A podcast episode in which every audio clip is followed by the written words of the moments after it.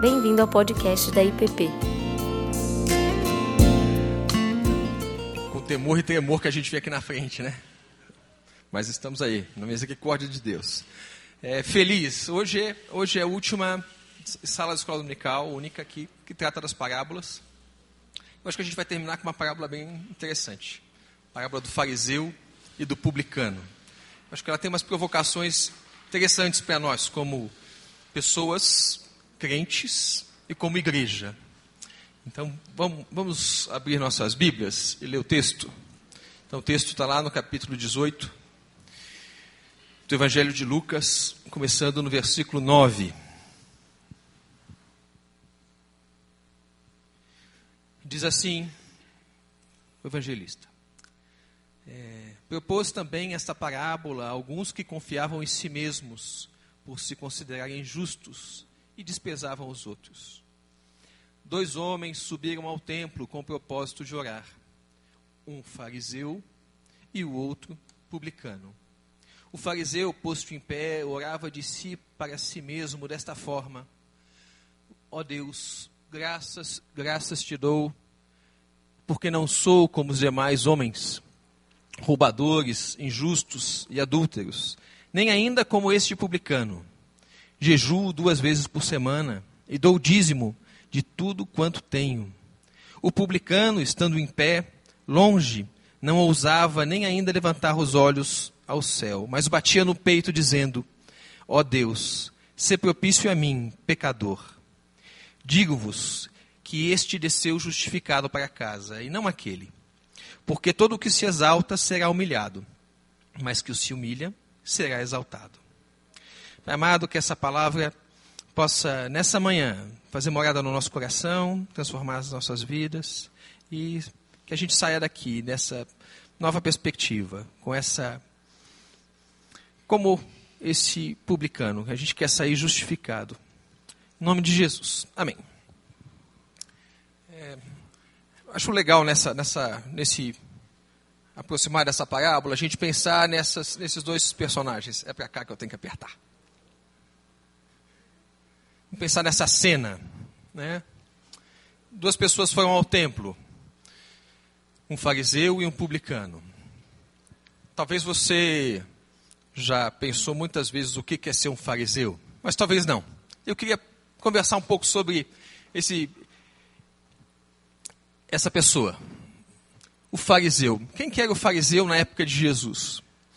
O fariseu na época de Jesus era um homem zeloso, era um homem que conhecia as escrituras, que buscava fazer o que é correto, é um homem que cumpria com todos os seus rituais previstos na lei, ou até mais como esse fazia.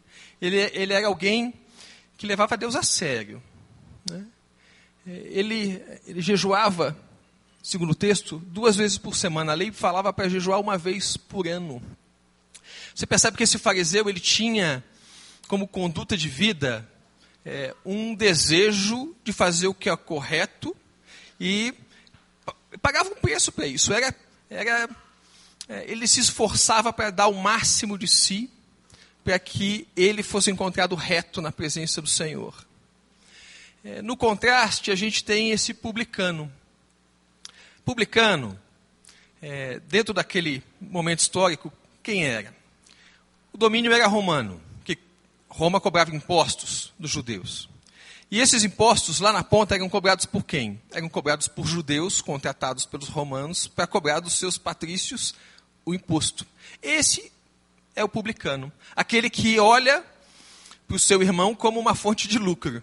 Né? Ele tinha um dever perante o Estado, o Estado comissionar e falar assim: olha, você vai cobrar o imposto dos seus irmãos judeus. Eu vou te cobrar 15%. Do, você precisa cobrar 15% de imposto, vamos supor. O mais, o mais que você cobrar é seu. Então, eles tinham sempre aquela prática que a gente vê bastante clara na vida de Zaqueu, né, de cobrar mais, de fazer aquilo que não era justo. E ele era visto pelos seus irmãos como um traidor.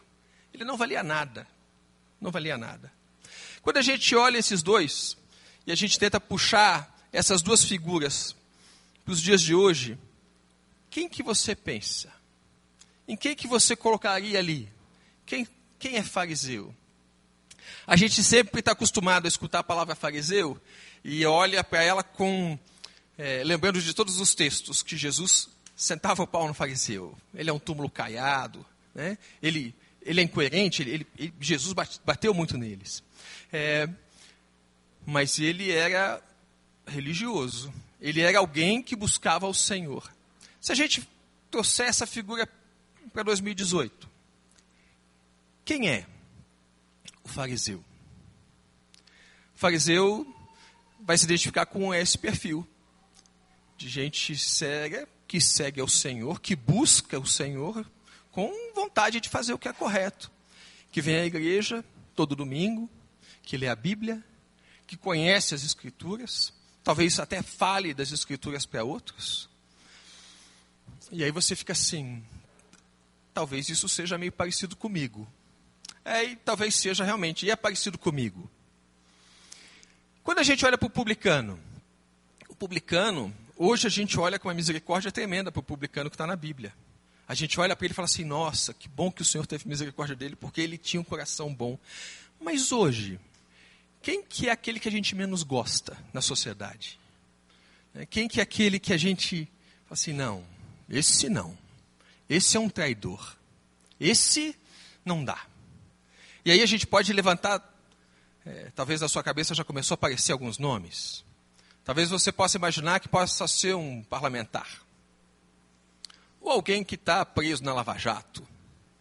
Ou alguém que é, aí você, todo mundo sabe que fez coisas erradas.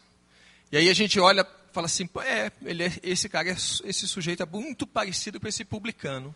Esse publicano que ninguém gosta, esse publicano que se olha com preconceito.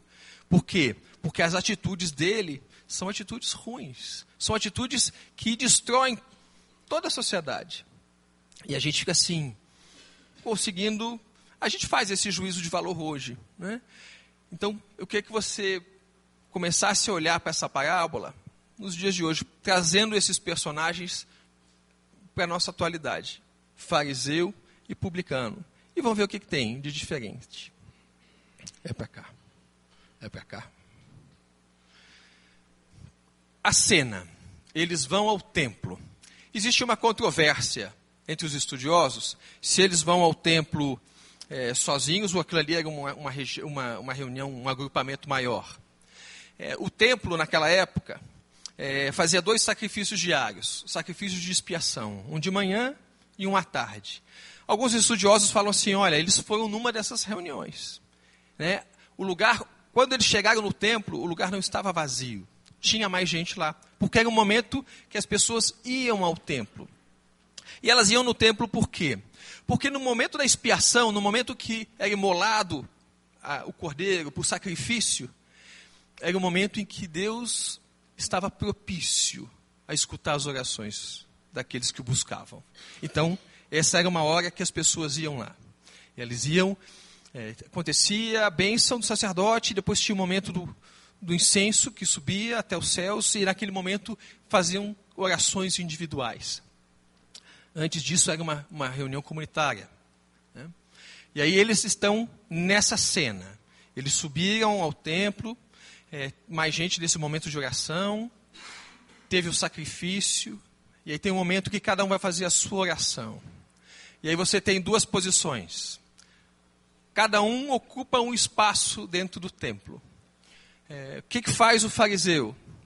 O fariseu se afasta do grupo porque ele é melhor. Ele se acha melhor. Ele se vai numa posição de, de destaque, ele se levanta e faz aquela oração. Faz uma oração é, cheia de orgulho, cheia de mérito próprio, cheio de que bom que eu não sou que nem os outros. Já esse outro fariseu também fica de pé e também fica afastado, mas por uma razão diferente. Ele fica afastado porque ele não se acha digno de estar junto do povo. E ele afastado, ele se humilha na presença do Senhor, ele olha para o chão, ele bate no peito. Se você vai olhar nas Escrituras, Velho Testamento ninguém bate no peito, pedindo misericórdia. Lucas tem duas passagens que falam sobre isso. Essa, e tem uma passagem quando Jesus dá o último suspiro, naquele momento quando o centurião fala assim: verdadeiramente esse era o filho de Deus. Nesse momento, todo o povo sai batendo no peito, clamando por misericórdia. São as duas cenas na Bíblia que aparece alguém batendo no peito pedindo por misericórdia. E isso tem uma, um significado grande, um significado de, de, desse reconhecimento da miserabilidade, da dependência, esse desespero daquele que olha para si mesmo e fala assim: comigo não tem jeito.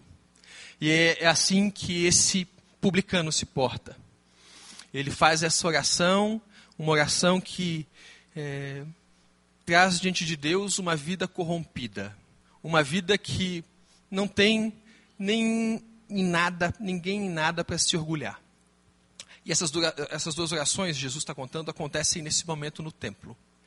E aí, a conclusão que o texto fala, o texto vai dizer assim: Olha, quem saiu justificado, quem foi perdoado, foi quem? Foi o publicano. Foi aquele que reconheceu quem era e chegou diante de Deus despido. Chegou diante de Deus entregue. E ele termina a parábola dizendo assim: Aquele que se humilha será exaltado, aquele que se exalta será humilhado. E aí, sobre o que, que esse negócio quer falar? Errei. Uma pergunta aqui. A religião nos aproxima ou nos afasta de Deus? O que, que você acha? Religião aproxima a gente de Deus ou afasta a gente de Deus? Se a gente vai olhar para essa história e a gente perguntar assim, mas qual dos dois era o religioso? É, o religioso era o fariseu. E aí eu queria pensar no seguinte: onde é que está esse negócio aqui? Funcionou. Quais são os sentimentos? Quando a gente pensa, é, quais são os sentimentos que a vida religiosa desperta? É, e aí, quando eu estava meditando sobre isso, pensando sobre isso, li alguma coisa a respeito, e aí essa sensação veio, veio me identifiquei com ela. Quando, quando eu penso na vida religiosa, naquilo que eu fui, naquilo que eu sou, é, me vem dentro do coração esse sentimento assim: puxa, eu não sou mais como eu era, não. Sei. Eu já fiz muita coisa errada, mas agora, agora eu estou ficando bom nesse negócio. Né? É, a gente reconhece em nós virtudes. Virtudes que nos dão certeza de que nós somos melhores do que os outros. Talvez você já acalentou alguma coisa dessa no seu coração, então passou rapidinho. Aquele olhar que você fala assim. Você não, você não teve que falar nada. Talvez você conseguiu disfarçar bem. Mas talvez você fale assim, mas eu sou melhor que esse pessoal aí. Eu sou. Cara, eu vou na IPP de manhã e à noite. Eu ajudo. Faço isso, faço aquilo eu sou melhor. E aí esse sentimento religioso, ele ele tem uma perspectiva daquele versículo quando quando diz assim: nós fomos tirados das trevas para a sua maravilhosa luz. Nessa, nesse movimento de sair das trevas para a sua maravilhosa luz, a gente tem é, a ilusão de que quando a gente deu o primeiro passo na luz, a gente já chegou no final do caminho. E aí que, que mora um equívoco grande. Quando Deus diz que a gente em Cristo sai das trevas para a sua luz, a gente passa por um processo de se é, olhar, de se enxergar a partir dessa luz divina que vai revelar aquilo que é de mais profundo no seu coração.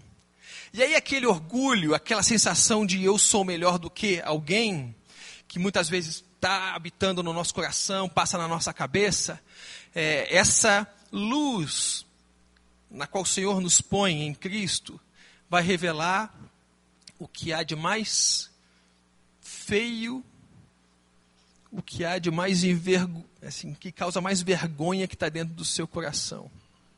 É, isso eu acho muito legal nas Escrituras. Quando você escuta de um apóstolo Paulo, apóstolo Paulo dizendo assim: Eu sou o pior dos pecadores. Quando eu lia isso antes, eu falei assim: caramba, o cara quer ser melhor em tudo, até no, até no pecador ele quer ser melhor. Né? Ficava assim, mas qual que, é, qual que é a sacada do Paulo? É porque ele está na luz. E quando ele está na luz, ele olha para si mesmo e fala assim: não há em mim nada do que me orgulhar, não tem virtude alguma que me ponha num patamar acima do que qualquer um. E aí ele diz assim: eu sou o pior dos pecadores, eu sou eu que mais preciso da graça do Senhor. Quando a gente esquece de fazer, de parar e pensar nessa realidade, de que nós não somos bons como nós nos achamos bons, quando a gente esquece disso e quando a gente entra no, assim, na autojustificação de falar assim, caramba, eu tenho uma vida legal, eu faço tudo certinho, é, a gente não é, não é de maneira expressa, escancarada, mas a gente começa a viver como se a gente não precisasse mais de Deus. Você começa a ter um script da sua vida que parece que você controla. Parece que você faz as coisas certinhas e as coisas dão certinhas. E aí você começa a achar que, bom, então é isso, eu não, eu, eu já sou bom. Deus não é mais alguém tão necessário na minha história, porque eu já entendi. Eu já entendi qual é a lógica das coisas, e agora eu não preciso mais porque as coisas já estão sob controle, como eu já sei como funcionam, e eu já não faço mais as coisas que eu fazia, eu não preciso mais me ajoelhar na presença do Senhor, clamando por misericórdia. Afinal de contas, eu não sou mais pecador. Eu não sou mais como os lá de fora. Eu não sou mais como aqueles que saem na página policial. Não sou. Então, como é que funciona? Como é que a gente vive? A gente, quando perde essa perspectiva, a gente se afasta da nossa vida de oração. Os nossos joelhos já não têm mais marca de vermelho. Por quê? Porque a gente se põe numa posição de independência. É, quando, quando eu penso em confissão, eu acho que isso, um parênteses que eu acho que eu gosto de um livro do Bonhoeffer, Vida em Comunhão. Nessa perspectiva da nossa miserabilidade, do nosso pecado, da necessidade da gente reconhecer isso na presença do Senhor, confessar os nossos pecados para que nós sejamos perdoados. É, eu gosto de um finalzinho do livro dele que ele diz assim: olha, a gente devia fazer como Tiago. Tiago que diz que a gente deveria confessar os nossos pecados mutuamente. Né? E a gente pós-reforma protestante, a gente fala assim, ah, a gente pode confessar os nossos pecados diretamente para o Senhor, aleluia, não preciso mais confessar para um padre. Ah, isso é muito bom. Mas Bonhoeffer começa a fazer uma reflexão assim, puxa, será que nós, nesse processo de reconhecer o pecado e confessar o pecado, será que nesse processo de que a gente está achando que está fazendo para Deus, será que a gente não está confessando para a gente mesmo? E se autoproclamando perdão? E o, e o Bonhoeffer fala assim: puxa, o melhor exercício, o bom exercício, isso na vida comunitária, é se você puder confessar o pecado para um irmão seu. Ele é alguém igual a você. Né? O ato de você trazer o seu pecado diante de outro irmão te humilha, tira a máscara, faz um exercício de choque com você que você pensa que tem grandes virtudes e você faz aquela, aquela pose bonita perante a comunidade, nesse momento em que você confessa o seu pecado, você sabe que você não é aquilo tudo que você achava que era. E mais, tem alguém mais na comunidade que também sabe que você não vale isso tudo que você está vendendo. Né?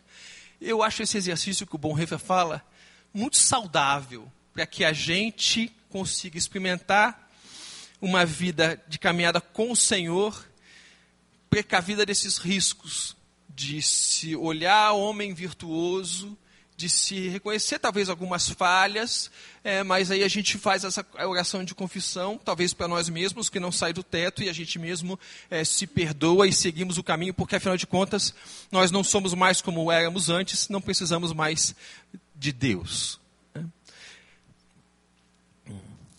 Mas se a gente vai olhar para a parábola, o que, que ela nos exorta? Ela está falando assim: olha, está falando para mim para você, não cai nessa ilusão. Não cai na ilusão de que uma vida religiosa basta. O gabarito religioso está errado. E aí esse gabarito religioso é interessante. Porque quando o fariseu chega no templo e começa a falar, ele lista algumas coisas que ele faz. Ele jejua, ele dá o dízimo. E aí é interessante que o gabarito, o gabarito do Senhor, ele é de coisas que não se contam. A gente se ilude na vida religiosa de apresentar aquilo que a gente faz, faço isso, faço aquilo, tudo mensurável. Mas o que realmente conta é aquilo que não se pode contar. São suas motivações, são seus afetos, são seus sentimentos. Como é que está esse negócio funcionando dentro de você? Deus não está muito aí se você cumpriu todo, todo o rito. Ele quer saber do teu coração. Não é por nada que o salmista vai falar assim: de todas as coisas que você tem que guardar, guarda o teu coração. Ele não falou assim: de todas as coisas que você tem que guardar, guarde a sua agenda para você saber o que tem que fazer. Não. Ele fala: de todas as coisas que você tem que guardar, guarda o seu coração, porque é dele que procedem as fontes de vida. Aquilo que importa não se pode contar. Quando nos achegamos a Deus, fica revelado quem nós somos. Passamos a ter consciência da nossa miséria. Quando aquele publicano chega dentro do templo, sentindo o cheiro do sacrifício, vendo o incenso, ele reconhece a presença do Senhor, ele olha para si e fala: tem misericórdia. Ele reconhece a miserabilidade dele. Quando se, a gente se achega a Deus, quando a gente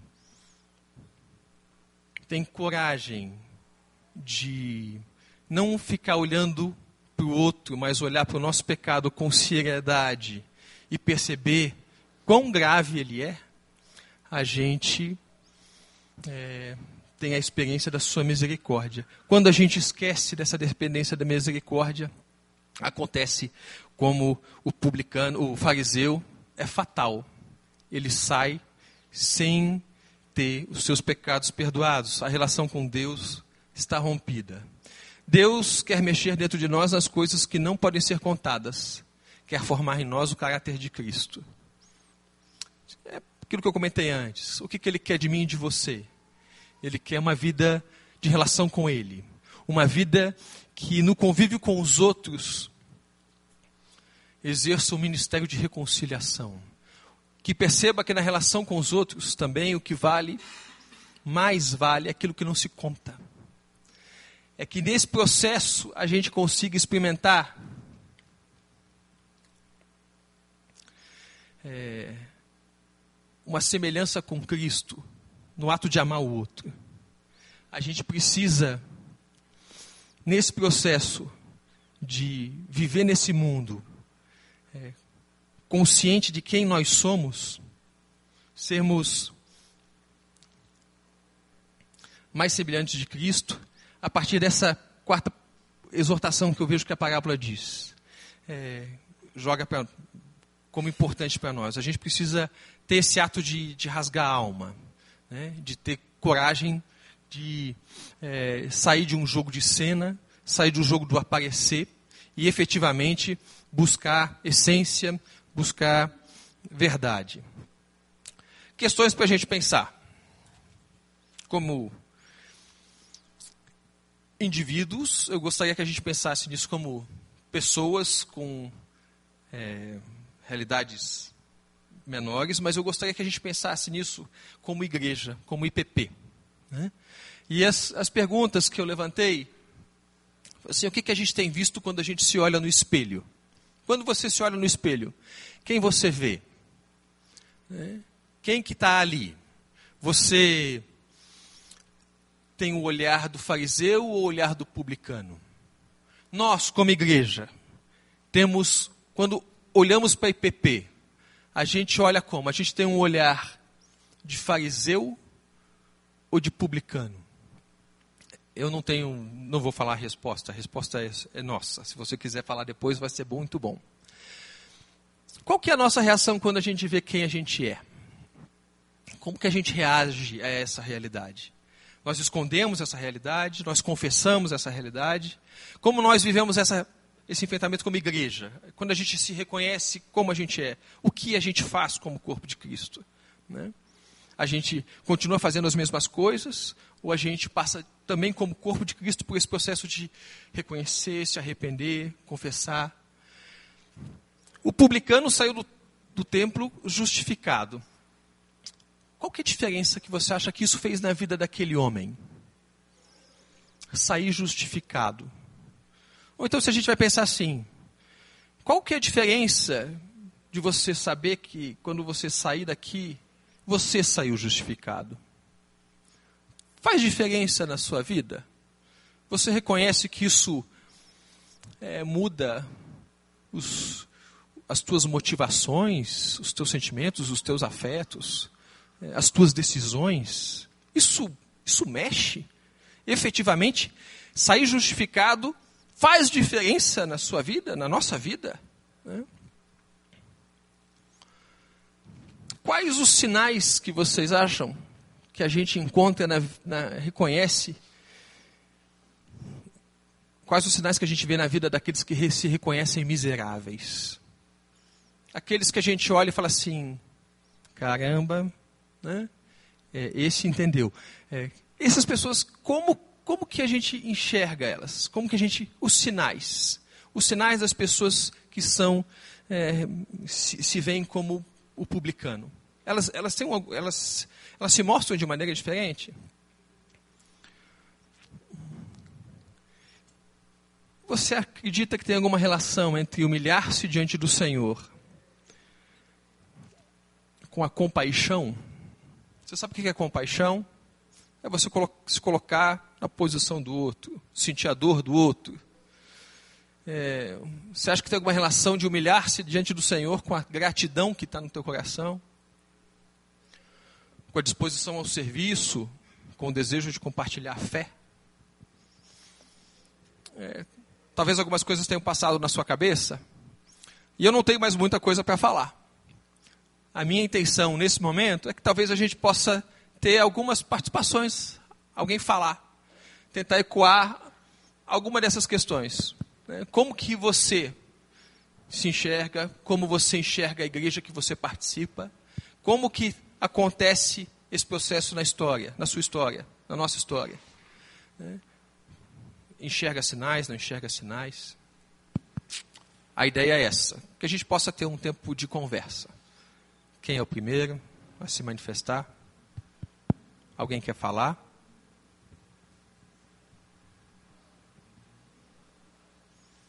Alguém leva. Lá, Ludmilla.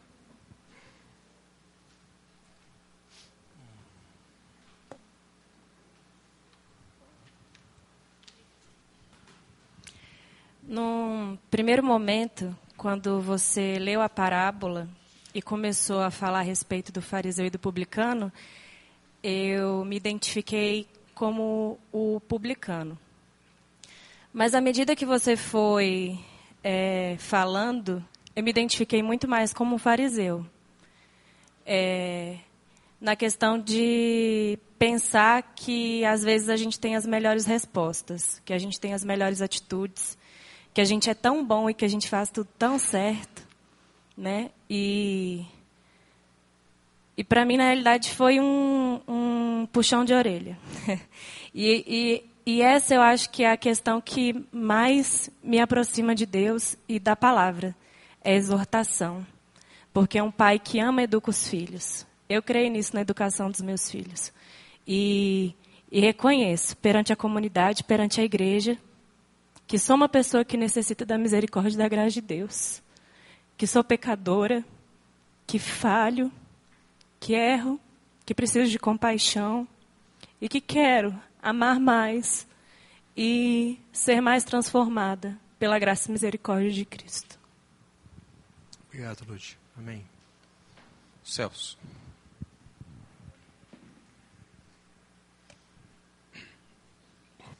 É, eu fui anotando esses cinco itens aí, questões para pensar.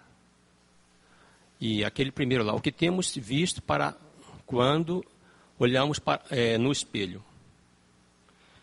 É, o que eu, de imediato, eu tenho que olhar nessa, primeira questão aí, é que eu tenho que saber olhar no espelho. Às vezes nós olhamos só para quando a gente escova os dentes, quando vai pentear um cabelo, mas nós não enxergamos no espelho o nosso corpo físico, na maioria das vezes, integralmente. E se eu tenho essa percepção de quem eu sou ali, que tenho uma vida limitada, que eu faço alguns artifícios para ter alguma aparência, é, quando começo a, a entender como que eu vou olhar, a me enxergar no espelho fisicamente, eu posso transportar isso para uma realidade espiritual. Então eu creio que essa primeira questão é saber primeiro olhar no espelho. Obrigado, Celso. Miranda.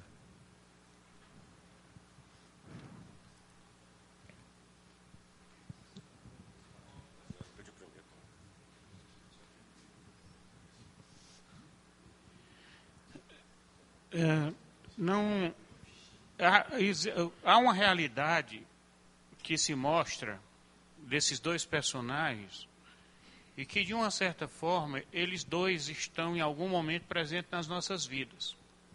Então isso não quer dizer que são duas pessoas, uma que sempre vai ser fariseu e a outra sempre vai ser publicano.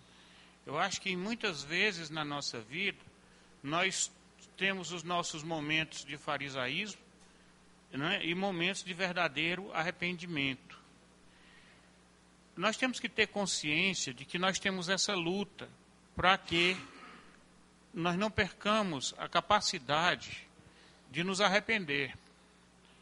É, mas tem uma coisa que eu acho aí é, que a gente tem que ter muito cuidado. Porque quando nós somos assim, publicanos crônicos, digamos assim, parece que nunca saímos daquela posição, a gente perde a capacidade de ver o que Deus fez por nós.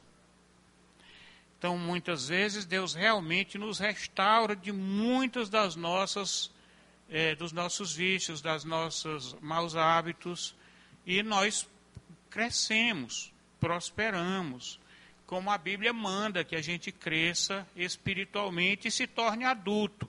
Esse é o conselho de Paulo nas suas cartas. Então, nós temos que observar. Agora, um problema que nós temos, às vezes, é que o nosso fator de comparação, às vezes, é o outro. Eu quero me comparar com o outro. O outro não é para ser comparado. O outro, no máximo, ele vai servir de motivo de inspiração para a gente quando ele faz as coisas boas, e vai ser motivo de alerta para a gente quando ele está fazendo coisa errada. Mas ele não deve ser fator de medição da minha espiritualidade ou do meu pecado. O George MacDonald ele dizia o seguinte: ninguém tem obrigação de ser melhor do que qualquer outro, mas nós temos obrigação de, aprendendo com o erro de hoje, nós sermos melhores amanhã. Então, se nós queremos ter algum fator de comparação, que seja o nosso próprio passado, que seja o nosso próprio ontem, para ver se eu sou melhor hoje não os outros. Então, só lembrando, nós não podemos esquecer das coisas que Deus fez por nós, que nos fez crescer. Se essa ideia nos faz es esquecer do nosso pecado, aí está errado. Nós estamos pendendo para o farisaísmo e nós temos que ter muito cuidado com isso. Mas não podemos, diariamente, considerar como se nós não tivéssemos crescido nunca. Sim. e vamos eternamente ficar batendo no peito. Eu acho que tem um momento do, da humilhação e tem um momento da celebração. E são Sim. momentos diferentes da vida de cada um de nós. Sim, obrigado, Miranda. Me, me, faz, me fez lembrar a, a realidade, por exemplo, de quem é, vive uma luta contra as drogas ou contra o álcool. É legal que ele pode estar 30 anos sem beber, ele é um alcoólatra.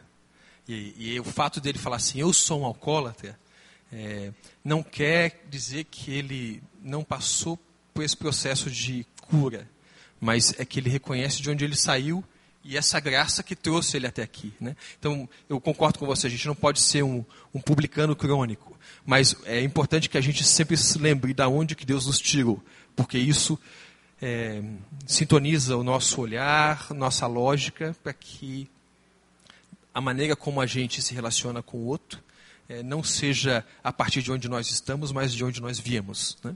Mais essa perspectiva. Rubem. É, pensando na pergunta número 4, os sinais na vida, é, eu fico achando que aquele publicano perdeu o emprego. Isso para dramatizar um pouco a situação daquele bater no peito. Porque ele batia no peito por causa dessa condição ambígua, essa condição triste em que ele vivia e de repente, o que eu faço agora? Não sei se era possível, se Jesus estava imaginando que seria possível ser um publicano justo, correto, se isso seria aceitável aos olhos dos seus irmãos. Ou... O fato é que ali ele vive um drama bem sério sobre o que ele vai fazer da vida dele depois daquilo. O fato é que, é, se não há sinais, se não há mudança, mesmo tendo acontecido tudo isso, Jesus está revelando corações.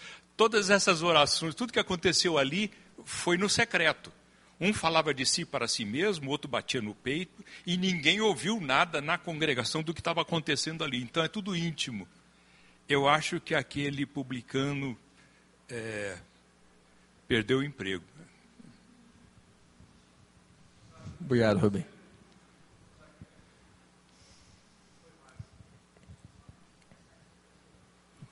Daisy.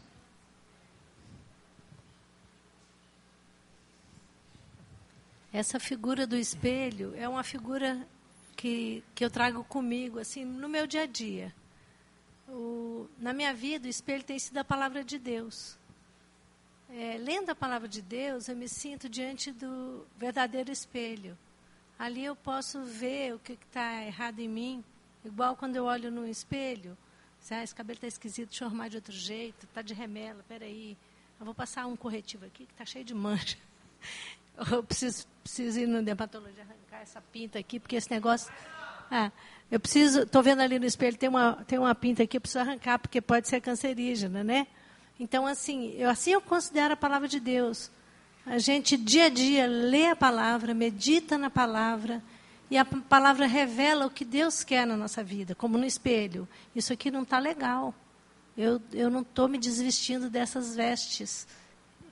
Sabe? Eu não estou me revestindo dessas, desses outros termos afetos de misericórdia. E ali a gente pode orar e confessar verdadeiramente no dia a dia. E nessa. Eu sempre me. O, o Miranda estava falando aqui desse, da gente não ficar um eterno fariseu, né, nesse sentido. Mas eu sempre me percebo a caminho, entendeu? Nessa perspectiva do que Deus já fez e na perspectiva do que Ele pode fazer. De imaginar assim, é, que desde Deus pode fazer, que desde Deus pode. Ele tem no coração dele para que viva nesse mundo, entendeu? Eu me sinto sempre aquém dessa que ele, pela palavra dele, a gente pode perceber sempre aquém do que ele quer, mas ao mesmo tempo grata pelo que já foi feito. Não sei, sempre me percebo a caminho. Eu acho que é saudável se perceber a caminho, porque a gente, dia após dia, na presença de Deus, pode estar em contato com, com a nossa miséria, com as nossas tiranias, e clamar por misericórdia, dizer que sem Ele a gente não pode fazer nada, e não querer ficar do mesmo jeito. É um tipo de satisfação que eu acho que é positiva. Sim. Sem deixar de ter a gratidão por tudo que ele Sim. faz, entendeu? Mais Processo. ou menos. Mais ou menos é um, sempre a caminho, sempre a caminho. Fomos, fomos resgatados, fomos. Fomos salvos, fomos arrancados do mundo e plantados no reino do Filho do seu amor, sim. Mas não é isso que ele quer para amanhã, né? Está faltando. Mais ou menos isso. Isso. Obrigado, Deise. Mais alguém? Tiagão? Reverendo Tiago. É, o, o Ed não quer dar o microfone para você.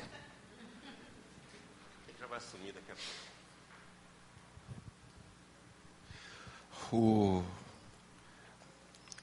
a, a, continuidade da parábola, né? Que ela não para aí, ela, o texto continua. Acho que ajuda a gente a entrar numa outra dimensão também, que é como essas duas realidades me fazem olhar e aproximar do outro. Né? Você pincelou isso, alguém comentou algo aqui, talvez. Mas logo depois você tem é, um encontro de Jesus com essa figura das crianças, é, que os discípulos escolhidos por Cristo falam assim: Senhor, não, e Jesus fala: vocês não entenderam nada do que eu contei ali. Eu falei para os publicanos, para os fariseus, porque esse diálogo começa lá atrás. Né? Essa parábola ainda tem a ver com o juiz Inico, com a viúva, ela é uma sequência. E aí ele fala das crianças, depois você tem o jovem rico, depois você tem uma predição sobre a morte e ressurreição, você tem, a, eu acho que o cego, e lá na frente, de novo, o alerta sobre as riquezas e de novo um encontro com com quem? Com, com o, o publicano. Enfim, com Zaqueu. É, tudo isso vindo diretamente dessa oração. E Jesus, de alguma forma, personificando a parábola. Eu acolho a criança, eu acolho esse jovem rico que bate no peito e fala: Eu faço tudo, ele foi embora. Eu acolho aquele que é o cego, que é tido como maldito. É, e para fechar o pacote, eu vou jantar na casa do Zaqueu. Ou seja, essa dimensão, essa primeira pergunta que você falou, né, o que temos visto quando olhamos no espelho, é, trazendo para uma realidade da, da igreja, é, eu acho que a parábola ela nos ajuda a, a ter uma outra percepção da forma como a igreja está presente na cidade, como está presente aqui na, na nossa vizinhança. E quem são as pessoas que Jesus acolhia e quem são as pessoas que, com amor, Jesus disse assim: Vou deixar você ir. Porque essa é a conversa que ele tem com o jovem rico. Eu continuo te amando mas amando eu deixo você ir. Então, eu, é só uma, uma provocação mesmo para ouvir um pouco do que estou ouvindo aí, o pessoal mexendo na Bíblia. É, tentar olhar para as ações de Jesus, necessariamente voltada para as pessoas, à luz do que a parábola fala sobre publicano e o fariseu. E o fariseu. Quem ele acolhe? É, a quem a missão foi dirigida? A quem a presença da reconciliação assim fez todo sentido e para quem não fez. Eu acho que o capítulo 19 aí pode ajudar a gente a fazer mais perguntas boas. Legal, obrigado, Tiago. Miranda. Pode falar depois do pastor? Eu posso, Miranda? Eu estava na fila que eu não te avisei. Rapidinho, só, só, eu passo lá. Só em relação ao 3, Everton, que você fala, essa pergunta, que diferença faz isso na sua vida? Ou seja, sair justificado, acho duas, duas coisas. É, se por um lado a gente tem essa tendência de ser fariseu e, portanto, achar que não precisa de perdão, já foi dito aí é um, um equívoco, tem também o outro lado de a gente é, vir até a igreja, o, o momento particular, o momento de culto, pedir perdão e não se sentir justificado. Nesse caso, há um equívoco aí também, quer dizer, a graça de Deus nos justifica e esse sentimento está justificado, portanto, sentimento de culpa parece não ser um sentimento adequado para esse cara que chegou diante de Deus e pediu perdão, né? que esse perdão é garantido. Então, ah, o outro lado da história, um pouco do, do publicano recorrente, recorrente sim, porque a gente, sempre precisa de perdão, mas não pelo sentimento que Deus não me justifica. Né? A gente é justificado e precisa sair daqui com esse sentimento, porque a gente chegou diante daquele que é o único que pode, de fato, nos perdoar. Então a gente entra numa uma relação complicada aí de, de não se sentir perdoado, né? Obrigado, Ed. A última. Miranda. Desculpa a repetição, mas é porque eu acho que é importante isso aqui. É... No processo de crescimento do cristão, ele acontece um pouco como acontece com a criança. Uma criança ela começa a crescer e a conhecer o pai é, no sistema de obediência, é, de fazer o que se manda. Então, quando João Batista pregou o arrependimento, o evangelho de arrependimento, ele diz: se você roubava, não roube mais. Se você fazia isso, então foram coisas ligadas ao fazer. Não era ainda coisas ligadas ao ser. Quando uma pessoa vai crescendo, todo esse sistema de mandamentos, eles vão cedendo, por quê? Porque a pessoa presume-se que ela cresce interiormente e que mais tarde ela não precisa mais desses mandamentos, porque agora ela entendeu. Esse fariseu aí é como se ele tivesse ainda na eterna infância de obedecer mandamentos formais, mas sem estar tá nem aí para o que estava acontecendo dentro dele, no que ele era. Então era como se fosse só algo de aparência e não algo de uma transformação verdadeira. Então, essa é uma coisa que às vezes nós não percebemos, que certas coisas, elas são muito perigosas. Coisas de criança na vida de adulto é muito perigoso. Criança dá uns tapas no outro, não tem problema, mas um, um adulto é diferente. Então, nós temos que ter muito cuidado que nós, na época, como Paulo fala, na hora que ainda já deveríamos ser adultos, nós continuamos ainda precisando do leite. É, então, é só identificar, às vezes, naquilo que a gente precisa amadurecer. E o princípio básico que constrói todo o alicerce para o crescimento, ele começa com a obediência. E parece que é uma coisa que nos dias de hoje nós não temos muita simpatia com essa palavra, não. Obrigado, Miranda. É... Para terminar, acho que seria legal se você tivesse oportunidade para conversar na sua casa, com seu marido, sua esposa, seu namorado, seu filho. Tentar conversar sobre essa questão. Isso que o Miranda né, falou aqui no final, da questão da necessidade da obediência, de deixar aquelas coisas para trás, né, aquele que roubava não roube mais, aquele que mentia não minta mais, é, e aí evoluindo nessa conversa até é, aquilo que está dentro do coração, definindo as nossas atitudes, as nossas, as nossas motivações, é, os nossos afetos. Eu acho que é, a riqueza de você conversar sobre isso com aqueles que estão perto de você, eu acho bem legal se você conseguir, se você tem um espaço de segurança para falar das lutas, né? para falar daquilo que não é céu de brigadeiro, para falar daquela. É, nós, como Miranda bem ressaltou, né? nós não somos. Não podemos nos conformar como publicanos crônicos. É, a gente não se conforma com isso. Mas nós vamos continuar fazendo o errado mesmo quando a gente não quer. E aí que a gente descobre, afinal de contas, o que é a tal da graça, né? A graça passa a ser preciosa nesse momento. Tenta fazer isso, né, no teu momento com a sua família, em casa. Eu acho que isso vai ser bem proveitoso para a tua vida de fé, para a vida de fé do outro e de vocês como grupo, como família. Vamos ter uma palavra de oração. Pai amado, a gente é muito grato pela tua palavra. A gente é grato porque teu amor, tua graça nos encontrou nos encontrou onde nós estávamos, é, sujos, é, longe do Senhor, fazendo tanta coisa que não devia, é, não entendendo nem em nada da vida. Pai, a gente agradece porque tu nos chamaste das trevas para a sua luz.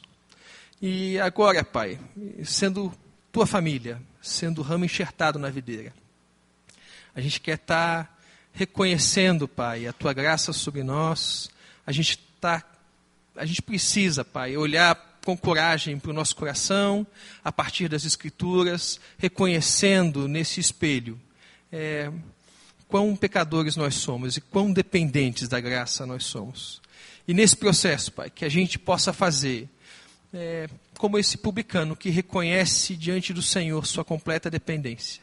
que reconhece que não tem nada do que se orgulhar, que reconhece, Pai, que é, bater no peito, reconhece que esse, esse, essa atitude é, de desespero, Senhor, ela brota daqueles que reconhecem a, o poder e a gravidade do pecado que tanto nos assedia tantas vezes. E olhando para Ele, Pai, a gente olha para Cristo e fala assim: é só o Senhor. É só o Senhor que vai fazer com que a gente enfrente esses problemas, com que a gente vença isso. E sabendo que é o Senhor, nós queremos andar contigo sempre e nunca esquecer que essa dependência, como acontece com as crianças, a gente quer viver ela com o Senhor. E que nós, Pai, como igreja, é, aprendamos a olhar com os teus olhos, não de cima para baixo, mas olhar para aqueles que nos rodeiam, aqueles que te conhecem ou não, como pessoas que foram resgatadas por ti e que nós fomos enviados a serviço teu para levar o teu amor, tua compaixão, tua misericórdia, anunciar a tua tão grande salvação para aqueles todos que estão ao nosso redor. Ensina, Senhor, a gente a ter esse coração é, temente, misericordioso e sempre atento àquilo que tu tens nos ensinado. A gente te agradece, a gente se despede nessa manhã, no teu nome, e a gente desde já pede pelo culto de hoje à noite, que tua graça seja manifesta também entre nós. Em nome de Jesus. Amém. Você acabou de ouvir o podcast da IPP. Para saber mais, acesse nossa página em www.ippdf.com.br.